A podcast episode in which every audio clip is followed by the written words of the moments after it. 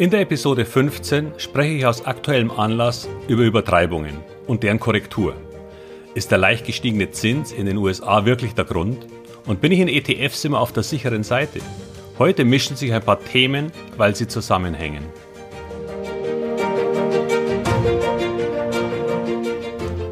Herzlich willkommen, moin und Servus beim Podcast Aktien verstehen und erfolgreich nutzen.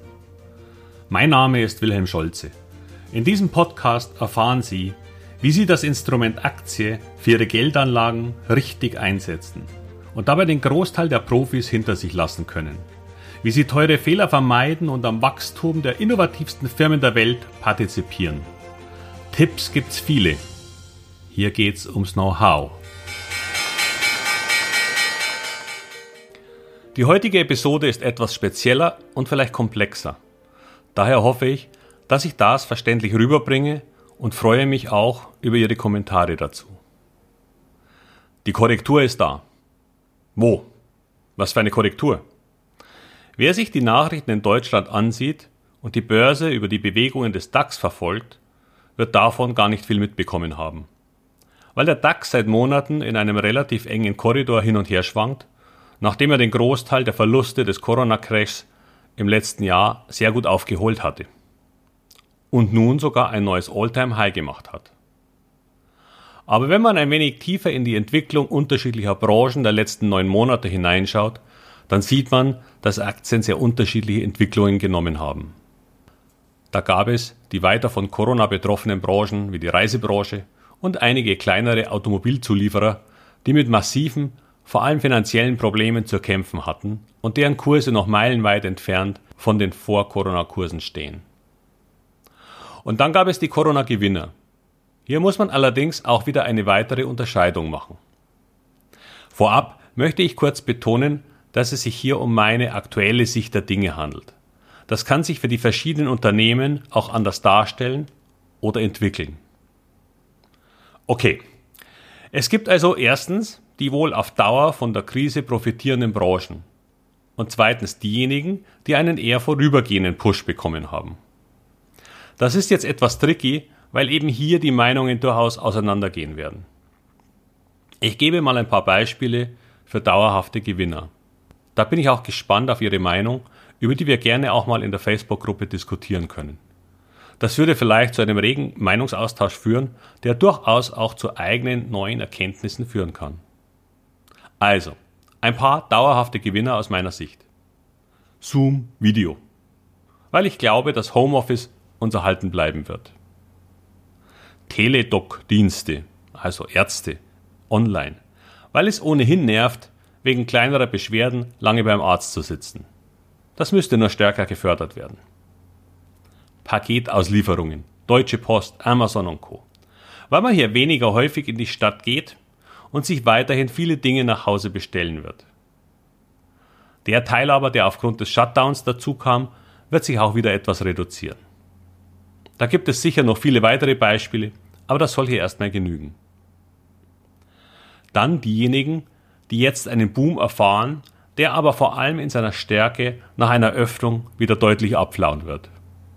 Essenslieferdienste. Warten wir nicht alle sehnsüchtig darauf, endlich wieder raus und essen gehen zu können? Der eine oder andere Impfstoff- und Corona-Testlieferant, auch wenn das noch ein paar Monate anhalten kann. Irgendwann nächstes Jahr werden wir uns impfen lassen wie gegen Grippe. Aber das ist dann einfach normal und kein Hype mehr. Scherenverkäufer, weil wir dann doch alle auch wieder zum Friseur gehen. Na gut, das war jetzt ein Scherz. Und zuletzt gibt es die große Gruppe derer, die irgendwo dazwischen sind. Und zuletzt gibt es die große Gruppe derer, die irgendwo dazwischen sind, wie Shop Apotheke, Firmen wie Westwing zur Wohnungsverschönerung und diverse andere. Alle diese Firmen wurden in den letzten neun Monaten sehr massiv nach oben gepusht. Die Preise der Aktien haben sich verdoppelt, verfünf oder gar verzehnfacht und gingen weit über sinnvolle Bewertungen hinaus. Was eine sinnvolle Bewertung ist, darauf gehen wir ein andermal ein. Aber es gibt schon auch in Zukunft noch eine Relation von Preis einer Unternehmung und deren Gewinnaussichten. Und irgendwann kehren die Kurse wieder auf dieses oder auf diesen Gewinnpfad zurück. Und zwar spätestens dann, wenn man so langsam an das Ende des Pushs kommt. Ich glaube, wir werden uns im Sommer langsam aus der Pandemie herausarbeiten. Viele werden dann geimpft sein und so einige sind dann auch immun, weil sie es einfach schon hatten. Und wenn die Impfungen dann im Herbst großteils durch sind, dann lässt die Pandemie schon deshalb nach, weil die Ansteckenden kaum noch auf nicht immunisierte potenzielle Wirte treffen. Wenn es also nicht eine völlig neue Virusmutation gibt, haben wir endlich eine gute Chance, das leidige Thema zu verlassen. Als Aktionär schauen wir häufig so rund sechs Monate voraus. So heißt es oft. Naja, das wäre dann jetzt, wenn es im Spätsommer vorbei ist. Insofern ist der Hype langsam vorbei. Und das heißt, dass man sich in den weniger überteuerten Firmen umschauen sollte. Jetzt werden manche sagen, dass ich doch immer Wachstum propagiere und diese Firmen haben ja das Wachstum. Und ja, das stimmt. Und viele dieser Firmen haben tatsächlich ihre Umsätze verdoppelt und teils vermehrfacht in der Krise. Nur wenn sich die Aktienkurse dann verfünf oder gar verzehnfacht haben, dann stimmt diese Relation eben auch nicht mehr. Und so komme ich wieder auf mein Zeitfenster zurück. Üblicherweise haben Technologien und Themen durchaus Zeitfenster von Jahren. Diese Krise hat allerdings das Wort normal ad absurdum geführt. Denn nichts an den Corona-Auswirkungen war normal.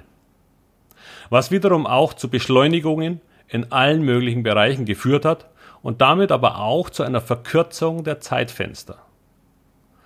Denn wenn man erwartet, dass eine Technologie oder eine Firma mit 30 Prozent pro Jahr wächst, was wirklich schon super ist, dann passiert nun das vielleicht Doppelte oder gar Dreifache in einem Jahr. Aber wehe, wir fallen dann auf eine normale Wachstumsrate von sagen wir 20 Prozent zurück. Dann wird's eng, wenn die Umsätze einer Firma bei 100 Millionen im Jahr liegen, aber die Bewertung bei einer Milliarde. Was ich damit sagen will, ist, dass hohe Bewertungen so lange in Ordnung gehen können, solange man die Fantasie extrem hoher Wachstumsraten aufrechterhalten kann. Und diese Bewertung nicht völlig über jedes Maß hinausschießt. Gefährlich werden Aktien jedoch, wenn die Bewertungen aufgrund hoher Wachstumsfantasien nach oben schießen, aber sich die ersten Anzeichen von einem Abflachen der Wachstumskurve zeigen. Das ist der Hauptgrund, warum Einzelaktien und Branchen kursmäßig massiv unter Druck kommen können. Der zweite Grund, der aktuell aufgeführt wird, ist das Risiko steigender Zinsen. Im Moment speziell in den USA, wo es tatsächlich leicht gestiegene langfristige Zinsen gegeben hat. Warum ist der Zins eine für den Aktienmarkt so relevante Größe? Weil je höher der sogenannte sichere Zins ist, desto weniger interessant sind Aktien generell. Ich habe das schon einmal erzählt.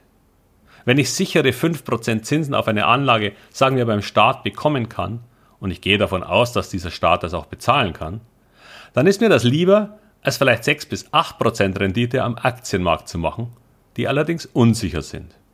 Das heißt, der Zinssatz ist eine Art Regulativ für die Bewertung des Aktienmarktes ganz allgemein. Das ändert nichts an den völlig gerechtfertigten Unterschieden in den Bewertungen unterschiedlicher Aktien und Branchen, wenn diese verschiedene Wachstumsraten und Erwartungen haben. Aber im Generellen ist das ein Bewertungsmaßstab. Nur, wir haben quasi gar keinen Zins. Und selbst in den USA ist dieser noch so vernachlässigbar niedrig, dass er als Alternative gar keine Rolle spielt. Als ich als Berater begann, habe ich eine kleine Studie erstellt. Nur weil ich den Aktienmarkt und einige Crashs verstehen wollte. Und zwar ging es genau um dieses Thema.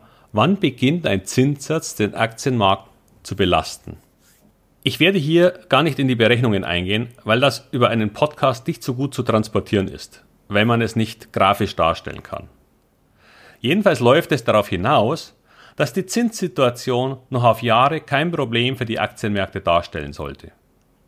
Ein DAX kann mit steigenden Gewinnen leicht 20.000 Punkte erreichen, ohne dass er in irgendeine Überbewertung hineinlaufen würde. Das gilt sicher, solange der langfristige Zins bei uns nicht über, sagen wir, 3% steigt. Die zweite Argumentation, die aktuell bezüglich des Zinses zu hören ist, ist ebenso relativ irrelevant. Es wird argumentiert, dass sich bei steigenden Zinsen die Kredite für die Unternehmen verteuern und damit die Kosten, was wiederum zu niedrigeren Gewinnen führt. Die Argumentationskette stimmt, aber gilt hier überhaupt nicht. Viele der großen Weltunternehmen haben sich in dieser ja nun schon länger anhaltenden Niedrigzinsphase mit sehr langfristigen und extrem billigen Krediten versorgt. Daimler hat viele Milliarden an Anleihen herausgegeben mit Renditen von 0,5 bis 2 Prozent, die noch ein Jahrzehnt oder länger laufen. Und kein Tech-Unternehmen finanziert sich durch irgendwelche Kredite. Erstens sind die Banken bei solchen Risiken extrem zurückhaltend und zum Zweiten ist es für diese Firmen aktuell ein leichtes, sich über Kapitalerhöhungen zu finanzieren. Viele gesunde Unternehmen sind nun ausreichend mit Geld ausgestattet, weil sie eben dieses Instrument genutzt haben. Oder eben wie Apple, Google, also Alphabet, Facebook und viele andere, die dermaßen viel Geld generieren, dass sie eher ein Problem damit haben, dieses Geld anzulegen. Apple, zugegebenermaßen das extremste Beispiel, hatte im letzten Quartal einen Gewinn von 28,8 Milliarden US-Dollar vermeldet. 28,8 Milliarden in einem Quartal. Das ist mehr als der Marktwert der zehn kleineren deutschen DAX-Unternehmen. Nun gab es einen leichten Zinsanstieg in Amerika, der zum Anlass genommen wurde, die Gewinne bei den besonders teuren und über jede vernünftige Bewertung hinausschießenden Aktien zu verkaufen. Aber es geht hier eigentlich nicht um den Zins, sondern um die Bewertung dieser Firmen und Branchen an und für sich. Als herausstechende Branchen fallen genau die auf, über die besonders viel in letzter Zeit gesprochen wurde. Energie und Wasserstoffaktien. Speziell letztere wurden in den letzten Monaten von einer unglaublichen Nachfrage in schon absurde Bewertungen nach oben gekauft. Weil ja Wasserstoff die Zukunft ist. Und das stimmt ja wahrscheinlich auch. Nur ist es eine noch relativ ferne Zukunft. Und wenn dann eine Firma eine Bewertung von eineinhalb bis zwei Milliarden hat, aber Umsätze von 60 Millionen zu erwarten sind, dann stimmt die Relation einfach nicht mehr. Warum ist das passiert? Nun zum ersten wurden diese Branchen natürlich durch die grüne Politikwelle erfasst und als der heilige Gral sauberer Energie angesehen. Dann hat auch in Deutschland Herr Altmaier als Bundesminister für Wirtschaft und Energie über 7 Milliarden locker gemacht für die Förderung von Wasserstofftechnologien, weil man hier eine entscheidende Rolle in der Welt spielen will. Die Wahl von Biden als US-Präsident half da sicherlich auch. Und dann kam dazu, dass es in diesem Bereich so gut wie keine Weltfirmen gibt, weil die Technologie sehr klein ist, noch klein ist und die spezialisierten Firmen an zwei Händen abzählbar. Wenn aber dann sehr viele Menschen das Thema für sich entdecken, dann wollen alle durch das Nadelöhr und kaufen die wenigen existierenden Firmen hoch. Vor wenigen Monaten gab es noch nicht einmal ETFs darauf, weil diese Branche eben so eine geringe Marktkapitalisierung hatte. Wenn nun Milliarden von Euros in diese Fonds oder ETFs fließen, dann müssen diese Fonds eben in dieses kleine Universum investieren. Und den Fonds und insbesondere den ETFs ist eine Bewertung, um es salopp auszudrücken, völlig egal. Denn die werden aufgelegt, damit die ausgegebenen Firmen Geld damit verdienen. Ist ja auch okay und klar. Die machen das, weil die Nachfrage nach dem Produkt da ist. Das heißt aber nicht, dass das auch gerade dann ein gutes Investment für Sie als Anleger ist. Denn es kann zu diesem Zeitpunkt schon gar keinen Sinn mehr machen. Wir hatten diese Thematik schon einmal zu Zeiten des neuen Marktes. Immer wenn ein neuer Themenfonds aufgemacht wurde, wusste man, das Ende ist nah. Da wurden dann Logistikfonds aufgelegt und spezielle Medienfonds. Die Preise der darin enthaltenen Aktien explodierten noch einmal kurz und als die Nachfrage langsam nachließ, fiel das Kartenhaus in sich zusammen. Ich will Ihnen hier gar keine Angst machen. Im Gegenteil, ich bin ja ein Freund der Einzelinvestments.